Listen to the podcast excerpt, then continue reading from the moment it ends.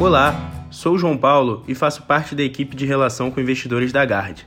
Nesse podcast, vou passar um breve resumo da nossa visão do cenário econômico e as principais contribuições das estratégias ao longo do mês para cada um de nossos fundos. Fique com o próximo episódio a seguir.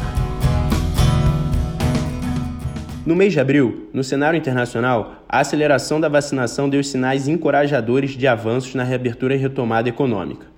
Além disso, a economia americana deve mostrar dados fortes de atividade nos próximos meses, atingindo um crescimento em torno de 7% no acumulado de 2021. Ao mesmo tempo, a China deve ter seu crescimento próximo ao seu ritmo de longo prazo na casa dos 6% anualizado.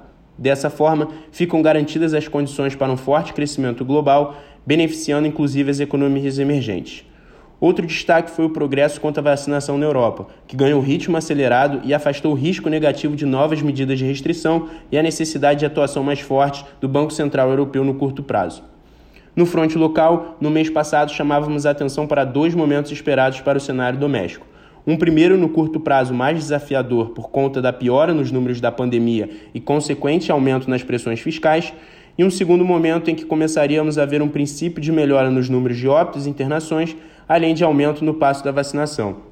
Esse segundo momento levaria a uma melhora no ambiente de negócios, com diminuição dos riscos fiscais e retomada mais vigorosa da atividade à frente.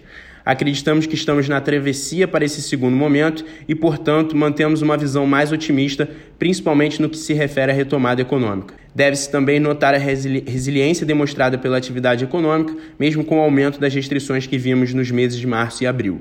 O resultado do fundo multimercado Gard D'Artagnan em abril foi de 1,15%. Nos últimos 12 meses, o retorno apresentado foi de 7,88%.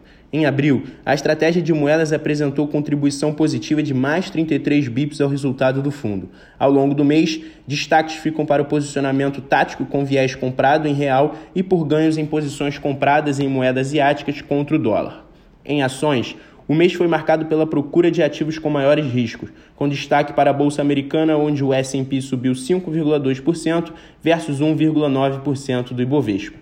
Esse movimento foi impulsionado por dados econômicos positivos, BC mais doves e época de resultados muito forte nos Estados Unidos. No mercado local, vale destacar nossa posição em Vale, que era a maior posição do fundo e que subiu 11% no mês. Nossa posição vendida em bancos também contribuiu positivamente. As estratégias nos mercados de ações contribuíram com mais 37 bips ao resultado do mês. Para maio, apesar de continuarmos animados no geral com os ativos de risco para o ano, dado o plano de fundo extremamente positivo, estamos mais preocupados com os níveis de preço e com o risco de inflação que começou a ganhar um pouco de força. Por isso, diminuímos as posições, especialmente na parte internacional. No local, aumentamos consideravelmente algumas teses que acreditamos apresentar um risco-retorno atrativo nos atuais níveis e pouco atreladas ao mercado local na nossa visão, uma carteira mais defensiva e menos dependente da economia local. Na renda fixa doméstica, o resultado do mês também foi positivo em 45 bips. Nos juros nominais, o resultado veio de posições táticas aplicadas e já no livro de juros reais, os ganhos vieram principalmente de posições de valor relativo. Nossos hedges nos livros de inflação no mercado de commodities também contribuíram com o resultado do mês. No livro de juros nominal, estamos carregando baixo risco direcional e aumentamos posições relativas que visam ganhar valor em um ciclo contínuo de aperto de juros pelo Bacen mais circunscrito em 2021. Nosso cenário prevê uma melhora pontual na inflação corrente, mas dado o recente movimento nas commodities e os possíveis efeitos da reabertura da economia, é difícil prever um alívio muito grande na inflação nos próximos trimestres. Com isso, prevemos que o Banco Central continuará integrando mais altas 75 bips e seguirá com Tom Hawk.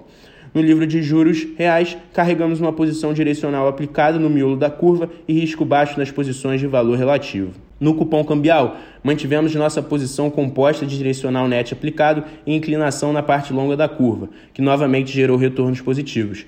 Para o próximo mês, diminuímos a posição aplicada e aumentamos na inclinação. Em relação à estratégia de juros globais, as posições tomadas em juros americanos longos sofreram perdas que foram parcialmente compensadas pela posição curta aplicada em juros mexicanos.